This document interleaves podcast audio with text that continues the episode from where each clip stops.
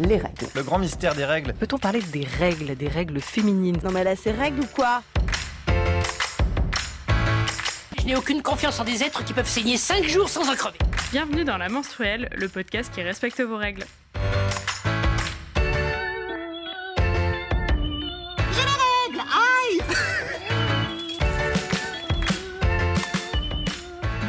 Toutes et tous, je suis Karen et à mes côtés virtuellement il y a Lisa. Salut Lisa. Salut Karen. Aujourd'hui on va vous servir un savoureux cocktail de tabou à base de deux ingrédients, les règles évidemment et le sexe. On va vous servir ça en espérant que vous le dégusterez à pleine coupe et je vais m'arrêter là sur la métaphore. D'autant plus que pour traiter ce vaste sujet, on a la chance d'avoir pas moins de trois invités aujourd'hui. Alors, pour commencer, on a Diane Saint-Réquier, fondatrice de Sexy Soucis, un site où tu réponds aux questions des internautes sur les sexualités, les identités et la santé sexuelle au sens large. Un site qui existe depuis 6 ans. Et euh, Sexy Soucis, c'est aussi un collectif qui intervient en festival et en soirée sur ces mêmes questions. Salut Yann. Hello, merci de m'avoir invité. Ben, merci à toi d'avoir euh, accepté l'invitation. Je poursuis le tour de table. Euh, à, à, côté de toi aussi virtuellement, il y a Juliette Amé. Salut. Bonjour. Et donc, euh, tu es membre de l'émission Gouinement lundi et réalisatrice du podcast Adieu mon hétéro sur des parcours de sortie de l'hétérosexualité. Et tu es également co-réalisatrice de Confisex, le podcast des sextos du confinement. C'est ça. Pour finir, euh, on a également avec nous Ovidie, euh, réalisatrice de plusieurs documentaires, dont À quoi rêvent les jeunes filles, Pornocratie, l'éducation sexuelle des enfants d'Internet, et autrice de nombreux livres, euh, parmi lesquels Baiser après MeToo, ton dernier, qui est sorti en octobre 2020, et Libre Manifeste pour s'affranchir des dictats sexuels, qui est aussi en collaboration avec Digli, qui vient d'être adapté en série. Bonjour Ovidie. Bonjour, bonjour. Je suis ravie de venir causer menstru à l'heure du goûter. c'est vrai que c'est parfait. Une petite grenadine. Et... radicalisée. Alors, euh, on prendra un moment à la fin de l'épisode pour reparler de vos actualités, mais avant de se lancer sur notre sujet du jour, on commence par notre double question habituelle. Comment ça va votre cycle? Et est-ce que vous avez des recommandations? Euh, On peut commencer par toi, Diane. Euh, alors moi, je me suis demandé tout à l'heure si j'allais faire la version light ou la version réelle quand tu nous as préparé à cette question. je vais faire la version réelle, je pense, qui est que j'ai eu un cycle très bizarre ce mois-ci. J'ai eu mes règles pendant deux semaines. Du coup, ça m'a fait flipper. Là, il faut que j'aille faire une, une écho vaginale là. Ouais. Donc c'est un peu relou, mais a priori rien de grave. Donc voilà. Okay. On croise les doigts pour toi. C'est vrai que ouais. c'est toujours trou c'est troublant quand ça arrive pas, de pas douleur. et quand ça dure trop longtemps. Bah quand ça dure deux semaines à saigner, genre vraiment saigner, tu te dis euh, ouais c'est quoi oui. ce délire là oui, puis alors on a eu pas mal de témoignages un peu dans ce sens euh, depuis le début de la crise sanitaire et avec les confinements, déconfinements, etc. Nous, on a eu pas mal de témoignages de personnes qui nous disaient que ça a complètement foutu en l'air leur cycle, leur cycle menstruel, avec euh, soit genre un cycle qui est sauté, pas de règles pendant deux mois, ou alors à l'inverse euh, deux semaines, trois semaines de règles, quoi. Donc je sais pas si c'est ça qui est. Bah faut quand même, faut quand même. Je pense que quand un, quand un cycle, enfin euh, je suis désolée, hein, je vais pas passer trois plombs, mais je pense quand même que si tu as un cycle qui est soit absent ou très très court ou beaucoup plus long que d'habitude, c'est toujours une bonne chose quand même de consulter et ah de oui, vérifier oui. euh, si c'est de l'endométriose, si ça peut être des petits fibromes, ça peut être des cellules précancéreuses au niveau du col de l'utérus, ça peut être plein de choses qui vont de pas du tout grave à euh, il faut s'en occuper quoi. Oui, Ouais. oui, oui, complètement. C'est ouais. ce qu'on répète toujours, euh, au moindre doute, il vaut mieux euh, consulter des personnes qui, qui s'y connaissent. Ouais. Euh, Est-ce que tu avais une recommandation Du coup, ce serait le livre de Chatologie euh, de oui. Claire Fégre et euh, Louise May, euh, qui est du coup une espèce d'extension de la pièce de théâtre qui avait tourné. Et c'est super cool. En plus, il y a les dessins de Claire Fégre qui me font trop rire. Et ça parle de règles, entre autres, et ça parle de chatte, et ça parle de plein de trucs. Et c'est drôle, et c'est clair et explicite, et c'est chouette. Voilà. Donc, c'est, je recommande.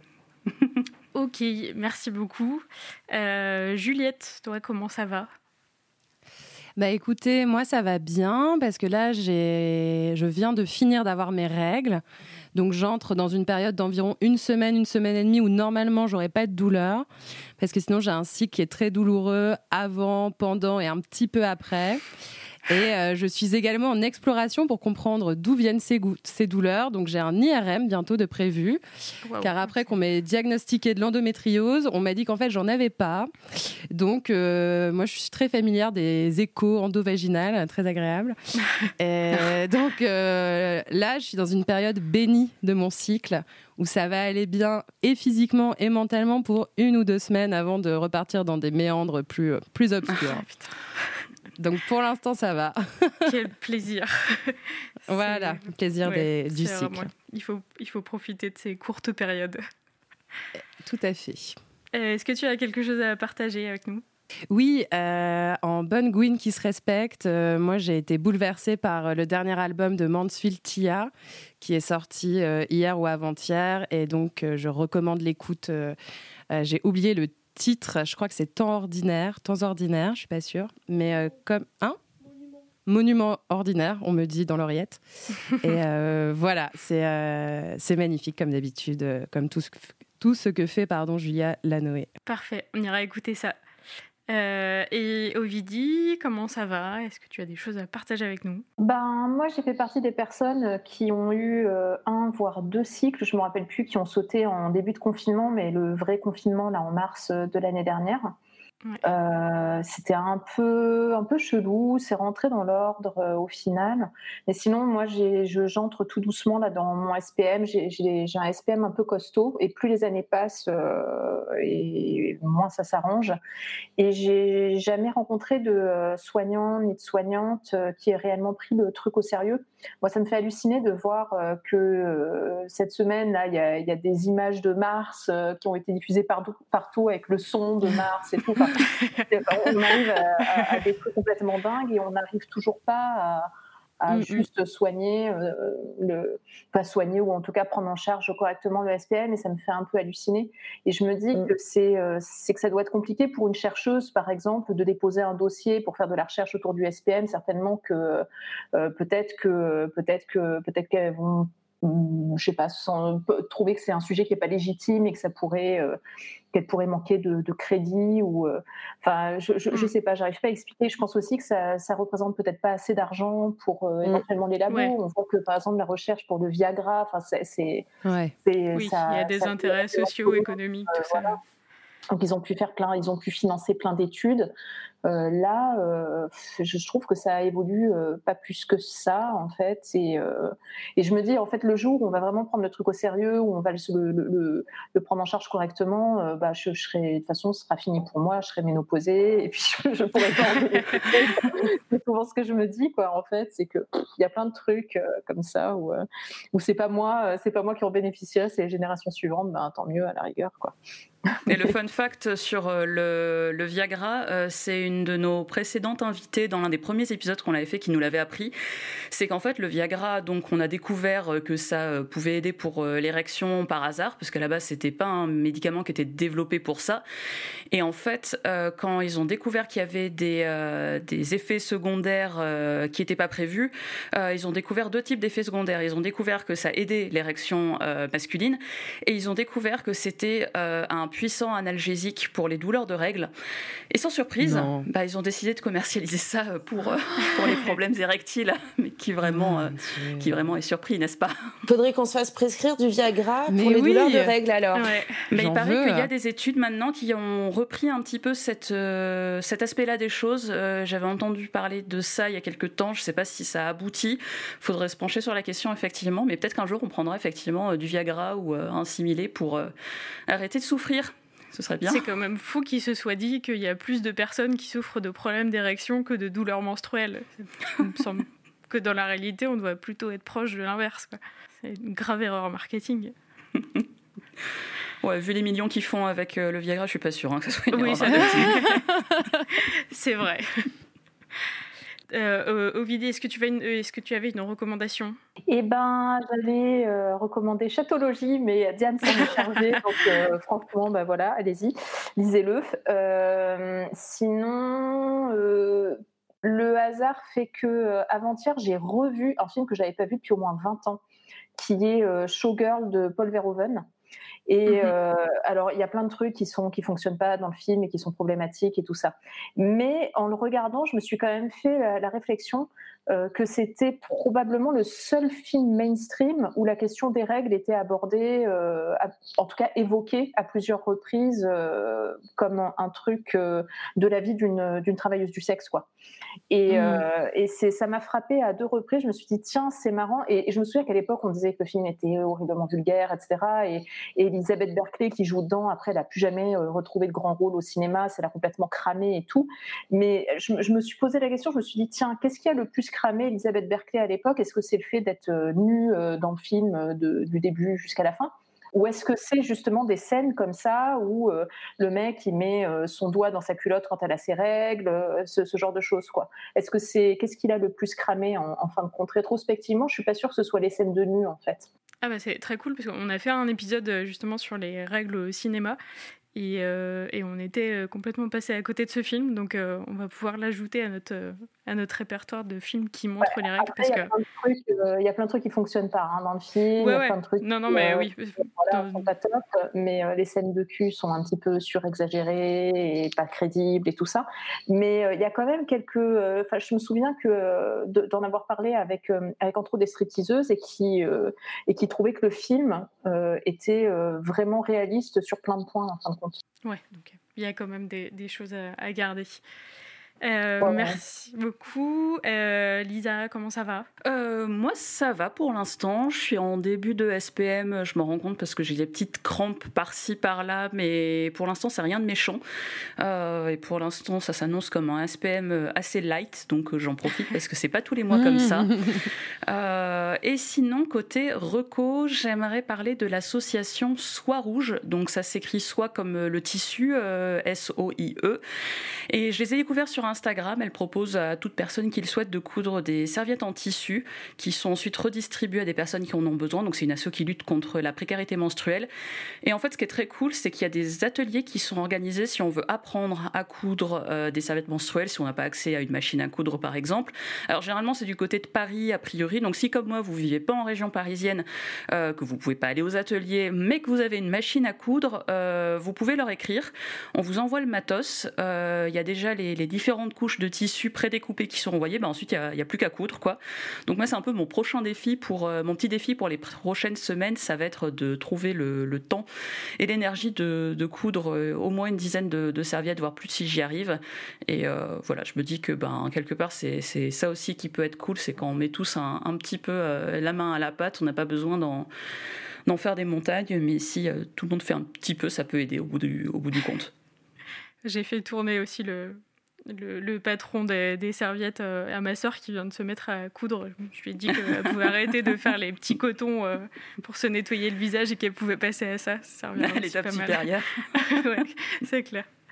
Euh, et, ben, merci toi, Karen ah bah, moi, ça va, ça va plutôt pas mal aussi. J'ai eu un cycle très cool pour la première fois sans douleur depuis très longtemps. Et Alléluia. donc, donc j'ai fait du sport, j'ai fait des trucs, j'ai pu passer une journée debout, c'était fou du coup, j'étais très contente. Euh, du coup, on va maintenant passer à notre sujet du jour, les règles et la sexualité. Les règles, boum Voilà, et là, oups, on a perdu 200 000 auditeurs. Selon une enquête réalisée par Nana, 8 personnes menstruées sur 10 évitent les relations sexuelles pendant leurs règles, 75% fuient les situations câlines et 46% évitent même de rester toute une nuit chez un ami pendant cette période. Alors, du coup, la première question, c'est est-ce que ces personnes ont raison? Est-ce qu'il faut faire très très attention quand on a ces règles? En gros, est-ce qu'on peut faire du sexe pendant les règles? Ben oui, on peut tout à fait faire du sexe pendant les règles.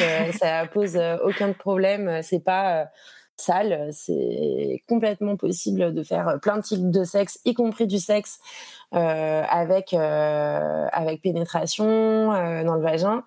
Il y a un truc d'ailleurs, ça m'a fait penser à ça quand on, on parlait de, de travailleuses du sexe et de la gestion des règles pour les travailleuses du sexe, parce que moi, c'est une copine travailleuse du sexe qui m'a fait découvrir les éponges menstruelles, qui du coup peuvent se mettre dans le vagin et en gros, bon, ça absorbe pas vraiment assez pour être euh, une protection menstruelle euh, full time, je trouve. Mais après, c'est parce que j'ai un flux euh, abondant.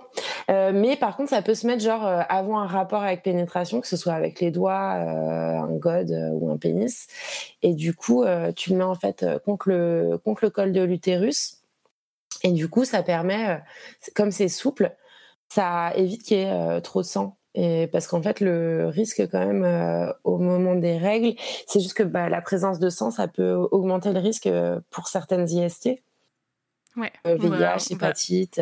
On va aborder tout ça après dans la suite, mais, mm. mais en tout cas, ouais. Déjà, c'est cool. En théorie, on peut, quoi. Oui. Après, si, je peux euh, ajouter un truc par rapport à cette histoire d'éponge, faut, enfin, je pense que, je sais pas ce que tu en penses d'elle, mais il faut, quand même bien se connaître un peu, quoi. C'est-à-dire, faut oui, pas avoir peur de rentrer ses doigts vraiment au fond, parce qu'en fait, le mettre c'est une chose, mais mais le retirer, c'est une autre en fait. Ah oui, oui, c'est clair.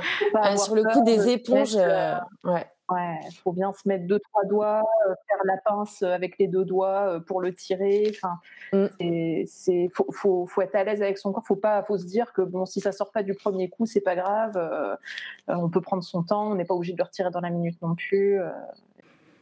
oui, finalement, c'est un peu comme la première fois qu'on met un tampon. Faut, faut se poser, être calme et prendre le temps de faire les choses. Mm.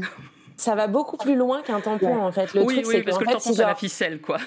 C'est ça. Alors après, il y a des gens qui rajoutent une ficelle sur leur euh, sur leur éponge, mais le truc aussi, c'est qu'en gros, l'éponge, comme elle est souple, en gros, s'il y a une pénétration un petit peu euh, intense, on va dire, elle va aller se tasser vraiment, vraiment au fond du vagin. Et du coup, ça peut, c'est vrai que ça peut être compliqué, mais justement, j'ai une anecdote marrante là-dessus. Euh, la première fois que j'ai essayé les éponges, bon, ben, du coup, on les essaye et je les essaye avec un partenaire et c'est cool, on a un rapport qui est trop bien, machin, bon. Sauf que, en fait, après, genre, je mets les doigts dans le vagin et je sens plus rien. Donc là, euh, en gros, euh, ma pote qui m'en avait parlé, elle m'a coachée par texto et tout euh, pour aller la pour aller la récupérer parce qu'évidemment, dès que tu te stresses, en plus, as les, tu vois, as tous les muscles du périnée qui se contractent complètement et alors là, c'est mort, t'arrives plus rien à sortir. Donc ouais, il faut de l'entraînement et au final, ce jour-là, j'ai même pas réussi et j'ai demandé à mon partenaire d'aller la chercher pour moi. J'avais déjà entendu une anecdote dans le genre où il a fallu aller chercher très loin ça n'a pas l'air si mhm. simple que ça. Quoi. Euh, on, reviendra du coup à, la pratique et aux, protections un peu plus tard euh, dans l'émission. Euh, mais du coup, pour revenir aux questions plus théoriques, le fait est que pour le moment, la société nous laisse plutôt penser que, que faire du sexe pendant les règles, c'est pas, pas trop faisable, pas envisagé, assez tabou. Est-ce que vous avez des idées de, pourquoi on est toujours euh, à ce, à ce stade-là encore aujourd'hui ben, Peut-être déjà parce que c'est sous-représenté par rapport à, d'autres fluides comme, euh, je sais pas, comme, euh, comme le sperme. Ou, euh, enfin, on, voit bien que dans l'ensemble de, notre environnement culturel, le, sang des règles, il est peu ou pas représenté. Il est resté bleu pendant super longtemps. À partir du moment où il est devenu rouge dans les pubs, je pense, je pense à la pub avec les petites marionnettes à qui chantent, etc. Il y, a, il y a eu quand même des, des plaintes qui ont été déposées auprès du, du, du oui, c'est ça, du CS CSA. Le, c'est le, le, CSA a été saisi, euh, je ne sais, plus, euh, je sais plus combien de centaines de fois euh, à cause de cette publicité. Euh, donc c'est bien que c'est bien que c'est pas c'est pas souvent représenté. Tout à l'heure, euh, je, je, donnais l'exemple de, de, de, Showgirl, mais finalement, que ce soit dans les films, dans les séries, c'est pas beaucoup représenté non plus. Il y a un autre contre-exemple que j'ai en tête, c'est euh, une séquence de de Crazy Ex, de Crazy Ex Girlfriend, qui est une série que mmh. j'aime bien. Et il y, a, il y a cette chanson où elle chante Period Sex, où elle raconte qu'elle va mmh. qu'elle va faire du sexe avec ses règles et qu'elle va sortir sa serviette et tout ça et c'est vachement rigolo, mais c'est super rare. Period sex, period sex. Put down a towel, party till it's dry with some sex? Et même quand on regarde bien, euh, même dans le porno, en fait, c'est pas représenté. Moi, je pense c'est un truc, c'est une dissymétrie qui me questionne un peu. C'est ok, il y a du sperme qui est représenté, c'est très cool, mais euh, pourquoi est-ce que euh, pourquoi est-ce que c'est si dissymétrique? Pourquoi est-ce que pourquoi est-ce qu'il n'y a pas de sang qui est représenté? Alors c'est quand même hyper banal finalement faire du sexe avec ses règles. Et, et pourtant on le voit jamais. Alors il y en a qui vont dire ah oui, mais c'est dégueu. Bon bah je sais pas. En fait, déjà c'est subjectif. Et puis, est-ce que c'est vraiment plus dégueu que du sperme? Bah, Je ne sais pas. Il y en a qui vont dire ouais, mais c'est pas esthétique. Bah ouais, c'est pareil, c'est subjectif. Est-ce que euh, est-ce qu'une éjaculation c'est réellement plus esthétique que faire du sexe avec ses règles? En fait, il y a plein de, trucs comme ça qui sont pas euh, qui, sont vraiment super super subjectifs et qui et qui questionnent quoi. On peut se demander pourquoi c'est si peu ouais si peu représenté en fait. C'est quasiment inexistant quoi. Ça, ça, tombe un peu dans un impensé cette affaire. Et d'ailleurs, c'est intéressant, Ovidie, parce que dans la série euh, Libre manifeste pour s'affranchir des dictats sexuels, qui a été adaptée euh, sur Arte avec Sophie-Marie Laroui et Jocelyn Ronce, si je dis pas de bêtises. Ouais, ouais, c'est ça. Vous avez consacré un épisode aux règles. Et euh, moi, ce qui m'a fait sourire, c'est que l'épisode commence sur une discussion entre un homme et une femme qui parlent de fantasmes. Et elle, elle lui dit qu'elle est super excitée pendant ses règles, que son fantasme, là, tout de suite, ce serait d'aller faire l'amour, d'aller chez lui. Et lui, il reste, mais complètement interloqué. Et je trouve que finalement tout cet épisode sur, euh, sur les règles, vu que vous abordez aussi euh, le lien avec la, sexualité, ça dit vraiment bien à quel point la possibilité de voir une femme dans une situation sexualisée et en même temps qui a ses règles, euh, ça fait un blocage. quoi. Bah, L'exemple du porno, clairement, tu, tu, dans l'épisode, t'expliques que quand une actrice se met à saigner, on arrête, on nettoie, on repart. je me suis dit, mais c'est fou de, de, mm. de, de stopper tout, de se sentir obligé de nettoyer, ça montre que vraiment il y a un blocage aussi bien de la part de ceux qui font le porno que de ceux qui vont le regarder. En tout cas, pour parler du, porno, euh, du porno mainstream, si je sais, sais pas si le terme est le mm. bon, euh, mais on voit qu'il y, a vraiment un gros blocage même, euh, même dans d'autres formes de pornographie que le porno mainstream, c'est quand même, ça reste encore assez peu représenté. Euh. Mhm. Les autres flux peuvent être représentés, c'est-à-dire dans le, dans, dans, je sais pas, dans, dans, dans, certains pornos, on peut voir euh, peut-être parfois, mais vraiment parfois, un peu de, je sais pas, de un peu de d'oderline qui sort au genre de truc. Mais, mais, c'est vrai que la plupart du temps, sur les tournages, c'est essuyé à coups de lingette. Et c'est vrai que si une, si une actrice a ses règles, il cut la caméra direct. Quoi. Il faut, faut pas que ce soit. Euh, donc il y a une volonté de ne pas le représenter. C'est pas juste qu'on on évite de le représenter ou je sais pas quoi, c'est qu'il y a vraiment une volonté de ne pas le représenter. Puisqu'à la moindre fuite, euh, il faut, faut cutter. Donc, alors, euh, que, alors que ça pourrait être. Enfin, tu vois, tu disais, il y a des gens qui disent que c'est pas esthétique, mais on pourrait très bien avancer que le sang, c'est hyper graphique, c'est rouge, que tu vois, j'en sais rien, si tu as la main pleine de sang et que tu la colles sur la peau de quelqu'un qui est clair, ça peut être, tu vois, visuellement un truc cool en fait. Euh, c'est trop bizarre que ce soit pas du tout exploité en fait. Qui a déjà joué aux grottes de Lascaux. Non. que celle qui l'a pas fait.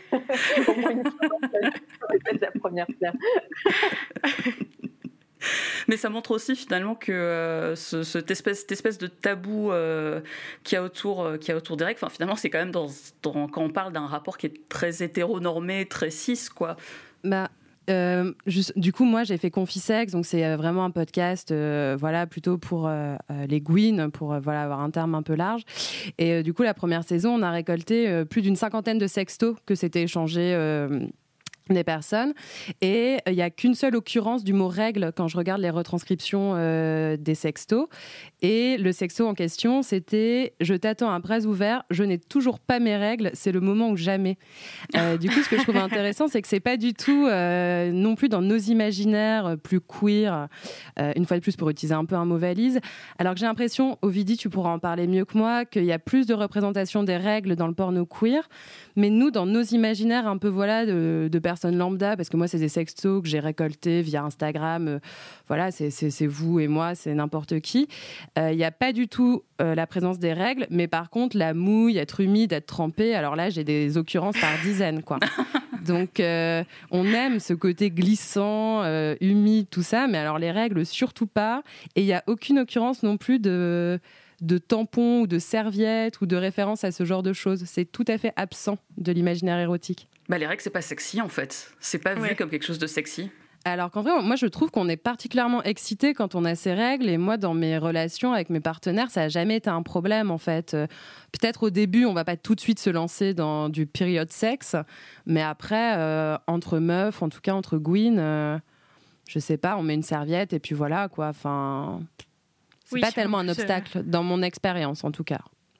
En plus, entre, entre dans le cadre d'une relation entre deux personnes menstruées, enfin du coup plutôt dans le cadre d'une relation longue, euh, tu as deux personnes qui vont avoir leurs règles pas forcément en même temps. C'est vrai que si tu te limites à, à faire du sexe que hors, règles, ça réduit vachement les, le temps possible. Quoi.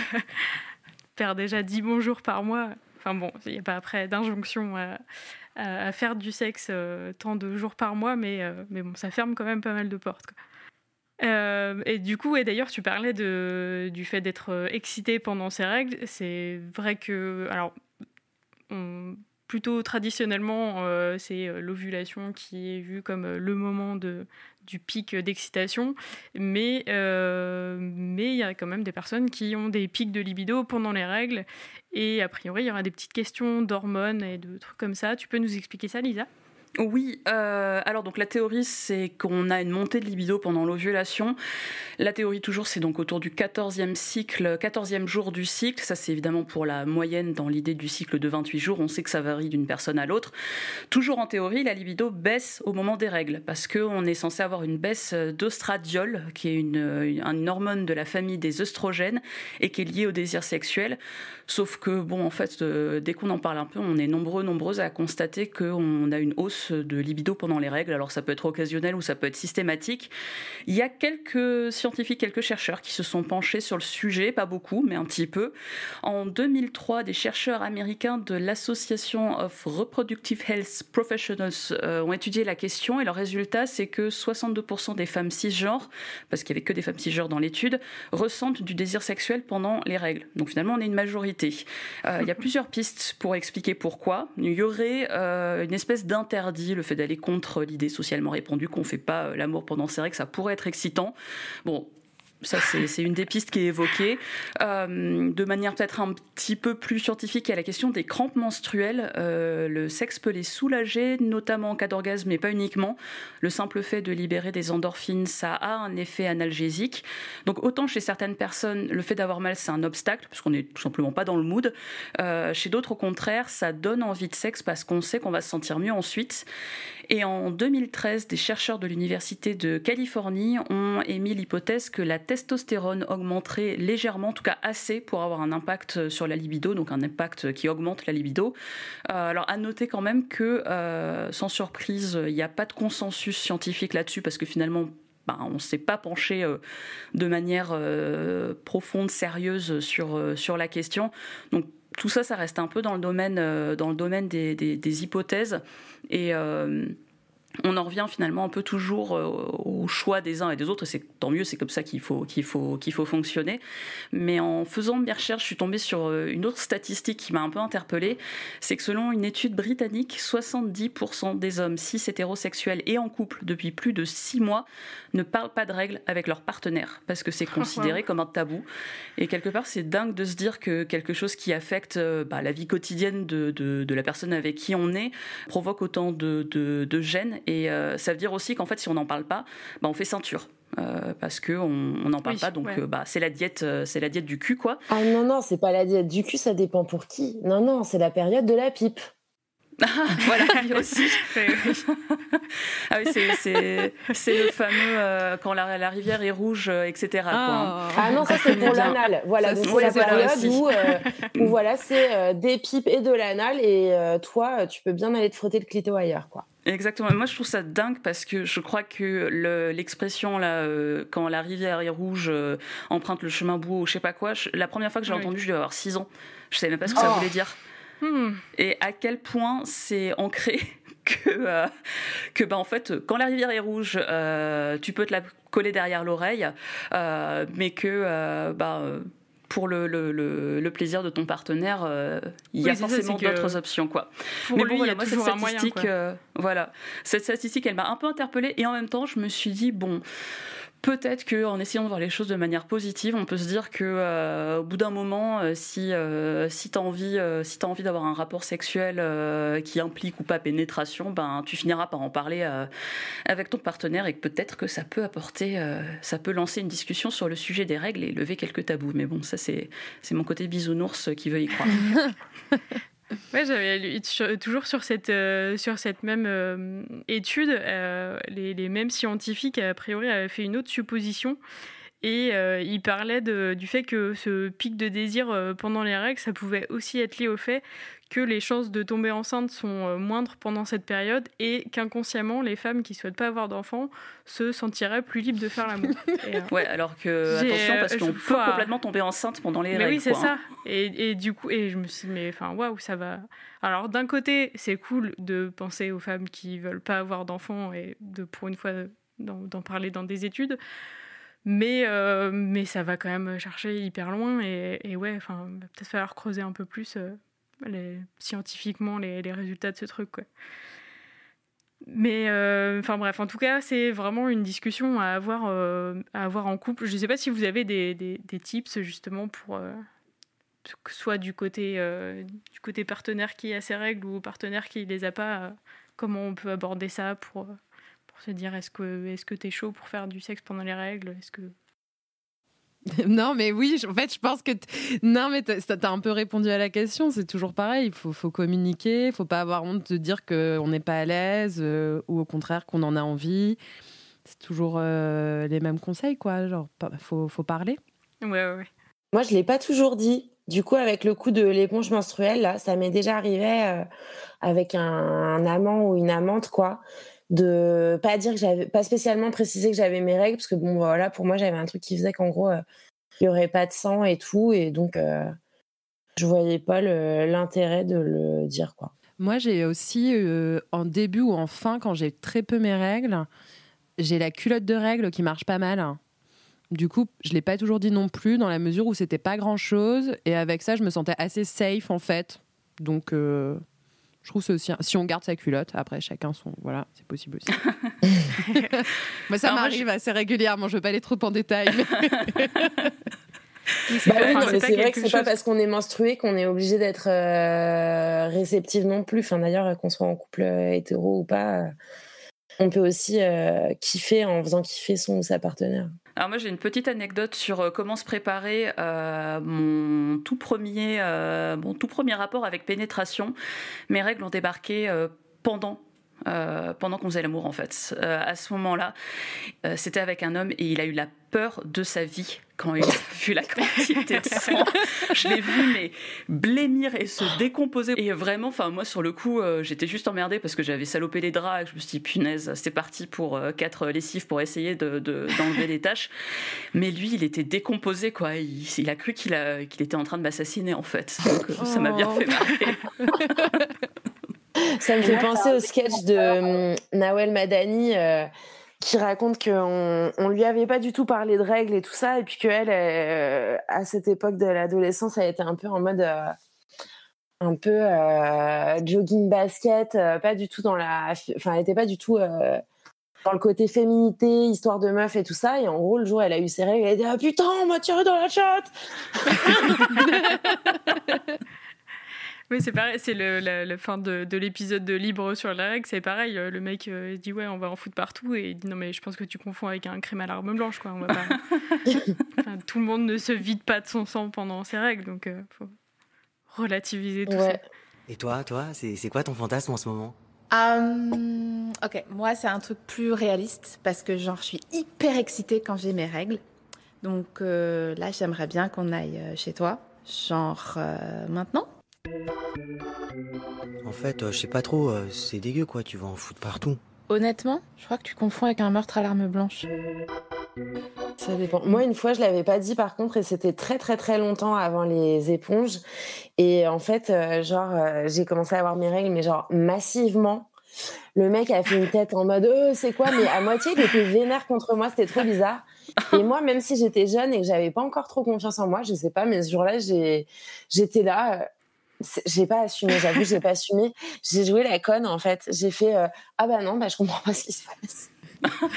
du coup, c'est peut-être pour ça qu'il était euh, en panique aussi. Mais en fait, je pense que le fait qu'il était, il avait l'air presque énervé au début, genre en mode ah c'est dégueulasse, t'aurais pu me dire et tout. J'étais ah mais Ouais, genre, c'est pas forcément fait exprès. je veux dire, si t'es prêt à mettre euh, ton pénis dans un vagin d'une personne menstruée, ben potentiellement c'est quelque chose qui peut arriver, tu vois. Mmh. Après, oui, c'est pas forcément quelque chose à avouer comme euh, quelque chose qui fait prendre des risques à, la personne avec qui on fait du sexe. Quoi. Donc, euh, ça peut aussi arriver par surprise en plus. Donc, euh, c'est aussi aux partenaires d'apprendre d'apprendre que ça peut arriver, que c'est pas grave, que que c'est plus sympa d'être d'être cool quand ça arrive par surprise. Alors sur la question du risque, quand même, il me semble que il y a quand même des précautions à prendre pour parce que vu qu'on vu qu'on saigne euh, à ce moment-là, il me semble qu'il y a une chance augmentée de, choper une IST.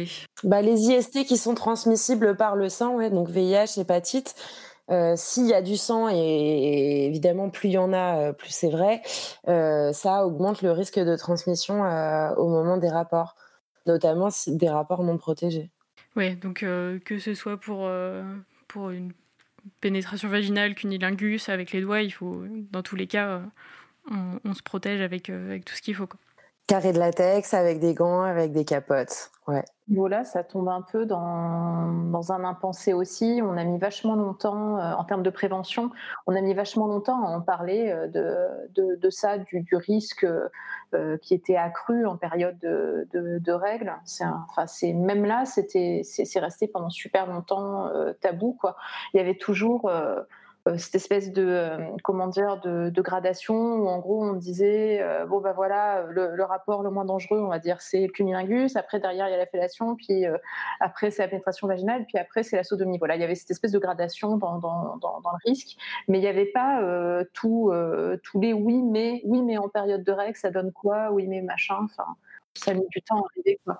Moi, je l'apprends aujourd'hui, hein, moi, qu'il y a plus de risques pendant les règles, en bah, en fait, bah, comme tu disais, Ovidie, euh, avant, en gros, on, on, faisait une classification des risques par pratique, et alors qu'en fait, aujourd'hui, on sait qu'il y a une échelle des risques à l'intérieur même de chaque pratique aussi. Euh, une, euh, genre, justement, bah, par exemple, une pénétration anale euh, bien protégée, bien préparée, bien lubrifiée, euh, elle n'est pas euh, plus dangereuse qu'une fellation si une personne a un, bouton de fièvre ou machin, enfin tu vois. Et, donc c'est vrai qu'il faut bah, faut juste rappeler que bah, les règles c'est du sang et que du coup effectivement les trucs qui sont qui sont transmis par le sang ça vaut aussi pour celui de la chatte. et comme on le disait tout à l'heure, on peut aussi tomber enceinte pendant ces règles en cas du coup de pénétration vaginale. Euh, alors, si mes calculs sont bons, le spermatozoïde peut survivre jusqu'à 7 jours pendant, enfin, dans le dans l'utérus et euh, et euh, du coup en cas d'ovulation qui survient un petit peu tôt, et ben, et ben du coup on peut être fécondé à ce moment-là. Donc donc même pendant les règles, c'est mieux d'utiliser une, une contraception si on ne veut pas tomber enceinte. Après, cela dit, il y a des avantages à faire du sexe pendant les règles. Euh, le, sang fait office de, de enfin, ça aide à lubrifier en tout cas. Bah après le sang euh, lubrifié, oui et non quoi. C'est un liquide, mais c'est pas un, il est pas épais. C'est pas un soin lubrifiant. Oui oui. Ben par exemple genre truc contre-instinctif, mais l'eau c'est l'inverse d'un lubrifiant, ça assèche les muqueuses ben le sang c'est pas non plus euh, forcément le truc qui va lubrifier le mieux quoi. Au contraire, moi j'aurais tendance à dire que quand on est quand on a ses règles, faut pas hésiter à rajouter du lubrifiant parce qu'on a l'impression que c'est mouillé et du coup voilà, comme par exemple euh, si quelqu'un euh, squirt vachement ou un truc comme ça, mais, euh, mais en fait, c'est pas des liquides qui sont très épais et donc pas très lubrifiants, quoi. Ça protège pas trop les muqueuses. Et ça, ce qui est fou, c'est que quand tu fais des recherches sur euh, le règles et sexe, tu tapes ça bêtement sur un moteur de recherche, tu tombes sur plein d'articles qui te disent bon voilà comment faire, mettez une serviette, euh, la douche, faites du sexe sous la douche, ce genre de choses. mais beaucoup, beaucoup d'articles que j'ai lus mettent en avant le côté euh, Hey, mais profitez-en, vous êtes plus lubrifié que euh, normalement. Alors que, ben non, enfin, j'ai l'impression que quand tu as fait, euh, quand tu as déjà eu des relations sexuelles avec, avec pénétration pendant tes règles, tu te rends compte très vite que c'est pas pareil. Alors, bah, j'avoue que moi, bêtement, je l'ai relayé parce que, parce que je l'ai un peu expérimenté, mais alors, du coup, c'était peut-être justement, je me suis peut-être fait duper par mon corps euh, parce que parce qu'effectivement, bah, j'étais plus lubrifiée que d'habitude. Donc, hein. euh, ouais, ouais, ouais. Oui, non, mais du coup, euh, du coup, tu as, bien fait de me, de corriger là-dessus parce que parce que ouais, j'étais vraiment persuadée que, que le sang et les autres les autres fluides un peu produits pendant les règles, ça, ça aidait à lubrifier, mais mais du coup, ouais, c'est pas évident pour tout le monde, quoi. Ouais, pour les rapports, je, je, je trouverais pas que c'est un très bon lubrifiant, mais je trouve que pour la masturbation, euh, ça fonctionne pas trop mal. Voilà, à titre personnel. C'est vrai, et en plus, ça a l'avantage d'être là tout de suite, quoi. voilà. Euh, on a déjà évoqué la, question des protections menstruelles euh, en parlant des éponges.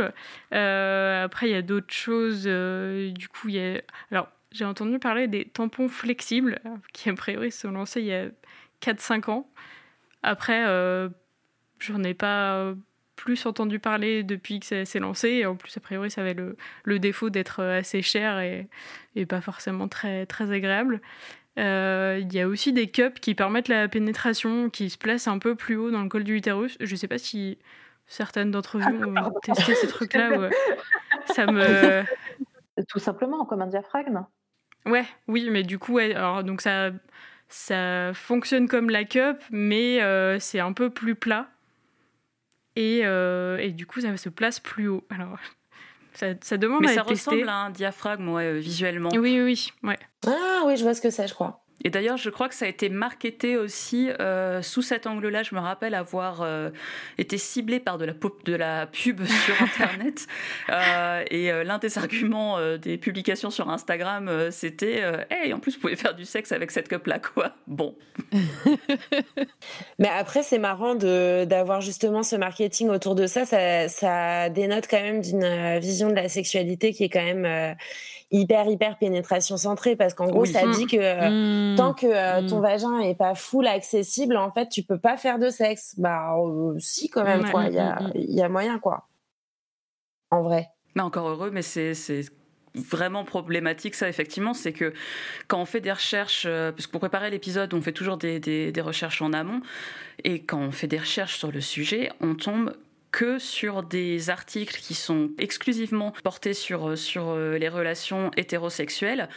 Et euh, généralement, à la fin, tu as un petit paragraphe qui dit euh, Et au fait, ça peut être l'occasion de faire des câlins, euh, comme si finalement, fallait attendre d'avoir d'avoir ces règles pour faire autre chose qu'une que, que pénétration. J'ai trouvé ça d'un triste. Ouais, et puis globalement, les, les, articles, c'était soit sur la libido pendant les règles, genre réjouissez-vous certaines personnes menstruées ont envie de baiser pendant qu'elles ont leurs règles et elles vont enfin servir à quelque chose. Ou, euh, ou alors, euh, si, allez-y, euh, vous pouvez le faire et tout. Enfin, genre, c'était très, très, très centré sur les mêmes trucs, ouais, pas, pas très positif et ouvert, un peu triste. Du coup, nous, on va essayer de faire l'inverse. Est-ce que, est-ce que vous avez des pratiques à recommander pendant les règles, des trucs qui, qui vous ont fait kiffer, des témoignages que vous avez entendus, qui étaient cool? Moi, pas trop. Après, j'avoue qu'il y a une petite jubilation euh, dans le fait de, de, de, de voir euh, des draps massacrés ou des trucs comme ça. Après, euh, au moment de le faire partir, c'est plus compliqué, mais il y, a une satisfaction immédiate quand c'est vraiment du sang frais comme ça sur, sur, sur des draps blancs. Il y a un truc que je trouve un peu kiffant. Quoi. Mais bon, après, c'est mmh. l'horreur, quoi, faire partir. D'ailleurs, il y a un truc dont on ne parle pas et je veux bien qu'on en parle maintenant. Voilà, déjà. comment, comment vous faites pour faire partir les tâches parce que moi, c'est un enfer, quoi. Je, même à 60 ah. degrés, ça ne part pas, quoi. Donc, si vous avez des tuyaux. J'ai des draps rouges. Oui, c'est ça. des draps foncés, c'est vraiment la meilleure astuce. Moi, j'ai que des draps blancs dans un espèce de principe de masse, qu'importe. Le percarbonate, le per... Alors, non, c'est juste que j'adore les draps blancs, voilà. Et euh, il faut faire tremper ces draps dans l'eau froide avec un peu de percarbonate de soude. Euh, c'est des trucs que tu as en magasin bio, enfin qu'importe.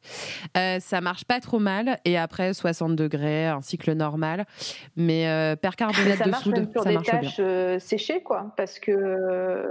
Bah moi, franchement, j'ai toujours la flemme de laver mes draps direct après qu'il y ait des tâches. Donc souvent, je fais ça plutôt une semaine après.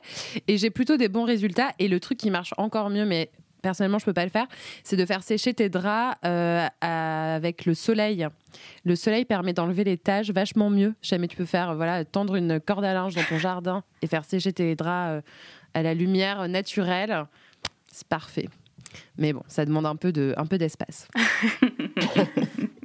et un jardin, euh, ou un très grand balcon, ou bien euh, des, des, des, voisins qui veulent bien que tu envoies ton, ta ligne pour épingler ton truc à, Comme dans le village italien, c'était épingler beau. tes draps.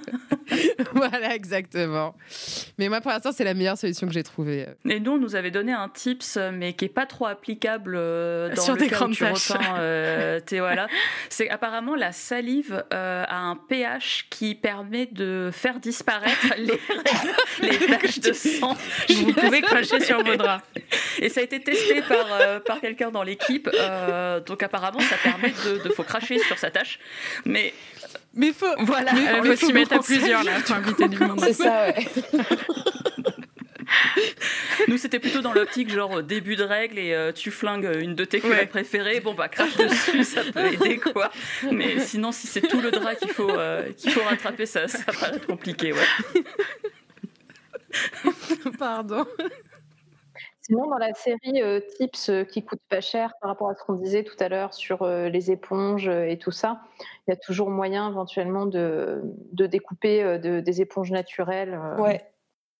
ça, c'est enfin, qu'on achète, je sais pas, genre en pharmacie ou ce genre de truc, ça, ça coûte, ça coûte pas cher.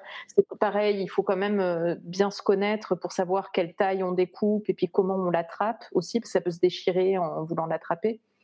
Euh, Mais ça, l'avantage pour tout. le coup, c'est plus écologique, quoi, en plus. Les éponges naturelles, tu peux les, tu sais, tu peux les faire euh, stériliser comme les cups, là. Ah oui? Ouais. Ah, ok.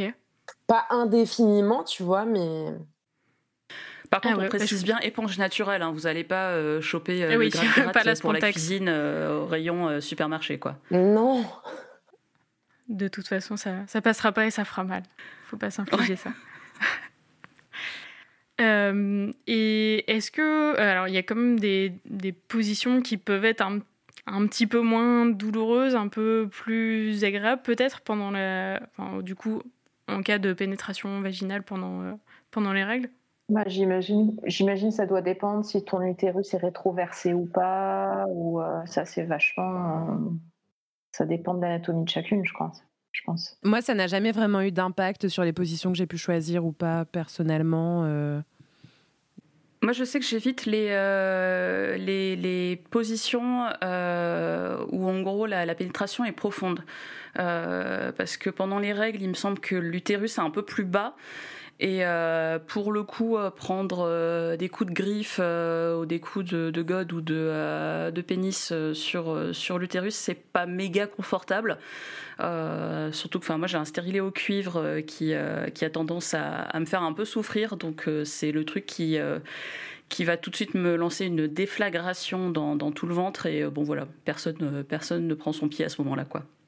Euh, Est-ce que vous avez euh, d'autres euh, anecdotes, d'autres choses à raconter sur le sujet? Bah, moi, je peux quand même dire que depuis que je suis en relation avec une meuf, ça a quand même bien changé cette question-là, quoi. Parce Ouais, que même si j'avais déjà eu des, des partenaires qui étaient des mecs cis euh, et qui n'étaient pas complètement terrifiés par les règles, euh, c'était quand même un, je sais pas, c'était quand même un sujet. En tout cas, moi, peut-être que c'était, peut-être que pour le coup, ça venait même pas d'eux, parce que je pense qu'on a intériorisé tellement ce truc de honte aussi, de blocage et tout ça, quoi. Et pour le coup, bah là, vu qu'on est menstruées toutes les deux, ben, euh, en fait, euh, voilà, il n'y a pas de, enfin, je veux dire, ça peut pas être un tabou un moment quand c'est présent. euh, je, je sais plus qui le disait tout à l'heure, mais bon. Couple de personnes menstruées, donc ça va être présent euh, entre une et deux semaines ou deux semaines et demie chaque mois euh, dans votre vie. Donc en fait, euh, bon ben, tu vois, on en parle easy maintenant, on se prête nos et tout. C'est assez pratique pour ça. Euh, moi, j'ai éventuellement une petite anecdote à partager qui est plus un. Faites attention euh, si jamais, euh, parce que moi, je me suis payé une belle frayeur il y a quelques temps. C'était pendant mes règles et j'avais du coup ma cup. Et emportée par l'excitation, j'ai commencé un rapport sexuel avec pénétration. Et au bout d'un moment, on se dit bon. On va poursuivre sous la douche. Laisse-moi deux minutes, je vais enlever ma, cup sous la douche. Euh, sauf qu'en fait, la cup était complètement collée contre mon col de l'utérus. Et du coup, j'ai mis un temps fou pour réussir à la choper. Et quand j'ai réussi à la choper, vu qu'elle était collée, euh, bah, j'ai commencé à tirer mon utérus avec. Donc, Mhm. c'est pas agréable, déjà, première chose. Et la deuxième chose, c'est que, comme je l'ai dit, j'ai un stérilet. J'ai commencé à choper mon stérilet Oh, avec. putain.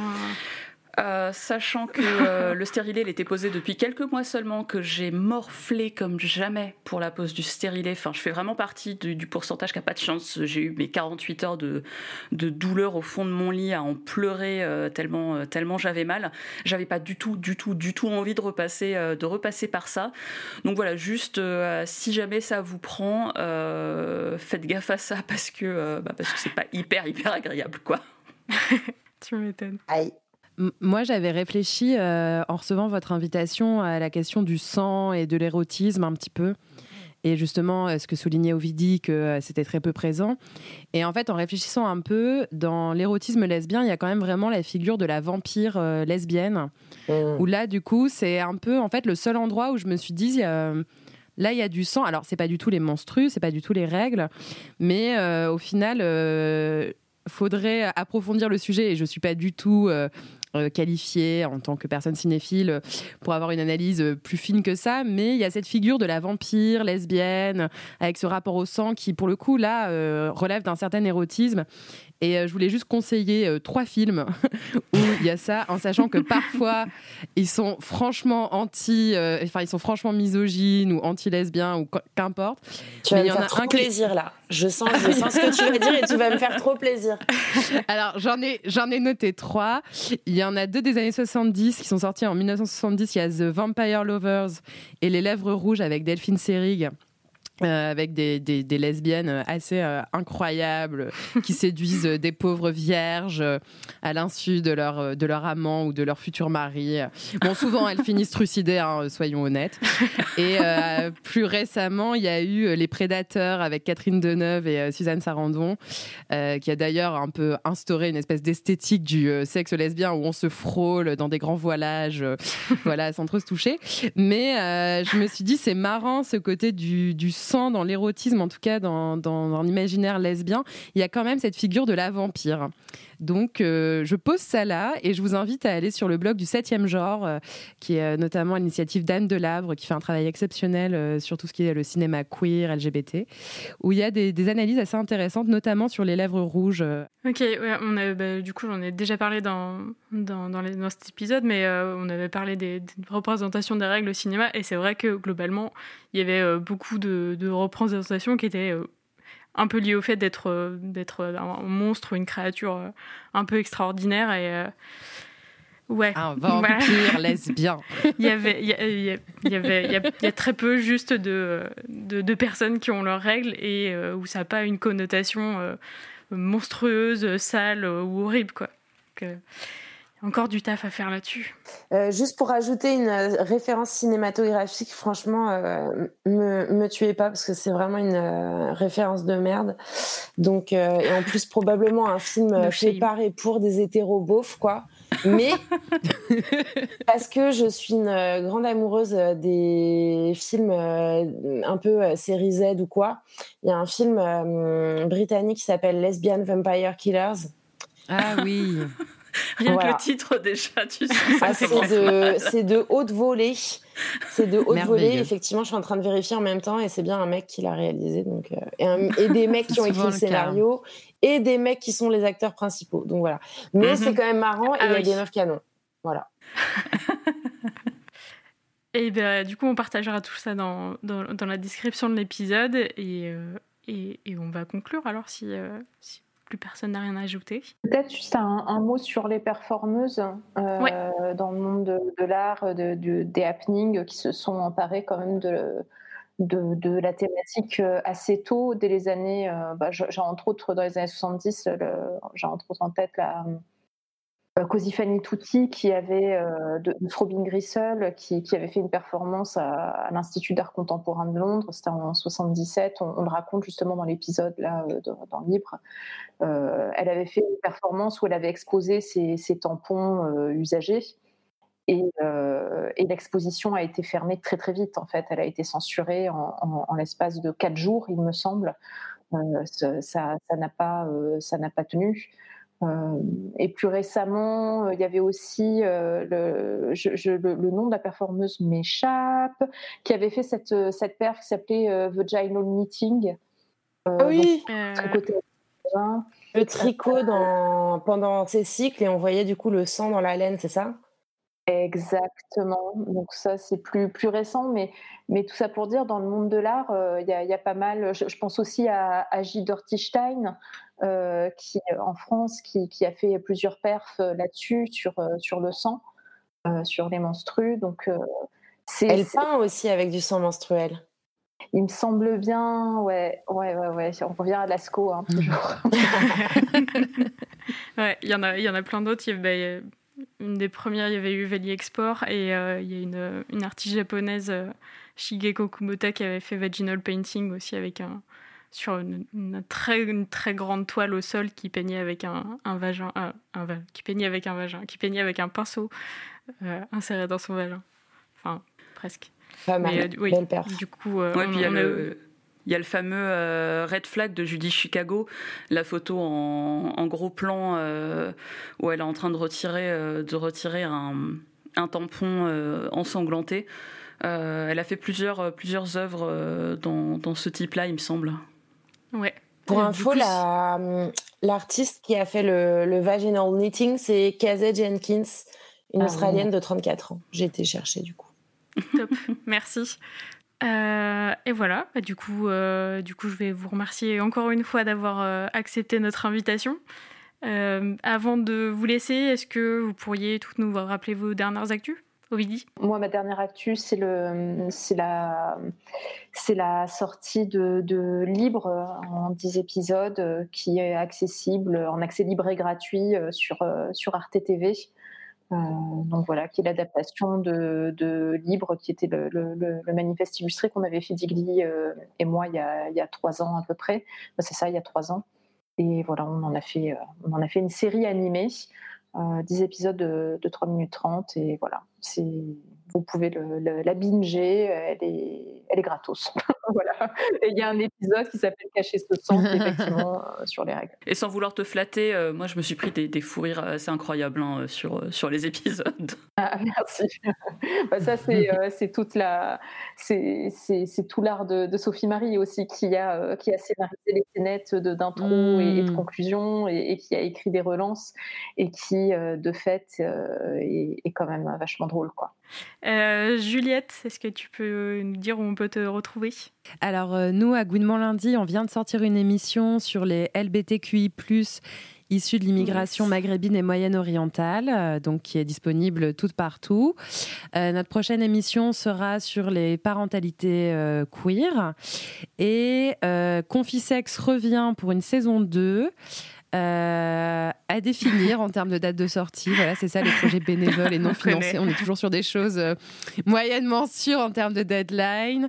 Euh, mais en gros, on s'éloigne des sextos pour des formes un peu plus variées de plaisir à distance. Et j'espère que ça sortira courant mars. Rassure-moi, Juliette, t'es pas en train de nous annoncer que toi, t'as la date du prochain confinement, quoi. non, mon Dieu, on était censé le sortir il y a bien longtemps, pendant le confinement de octobre-novembre novembre.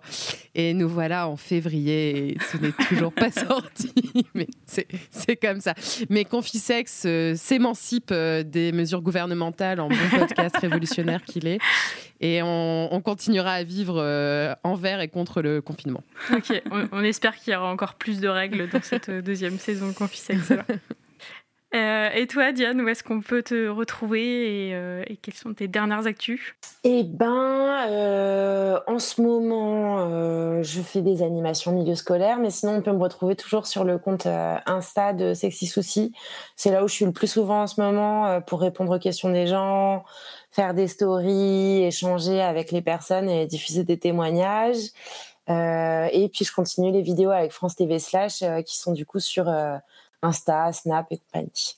Ok, eh ben merci beaucoup. Euh, encore une fois, on recommande euh, fortement à tous euh, nos auditoristes de vous écouter, de vous suivre, de vous lire, de vous regarder vos vidéos. Et bien sûr, tous les liens vers vos comptes et vos productions, ainsi que nos sources seront en lien dans la description de l'épisode. sur ce, on vous dit merci à vous qui nous écoutez de nous avoir écoutés et rendez-vous à la prochaine pleine lune. Salut Bye bye Merci, salut excuse-moi, ça concerne tout le monde.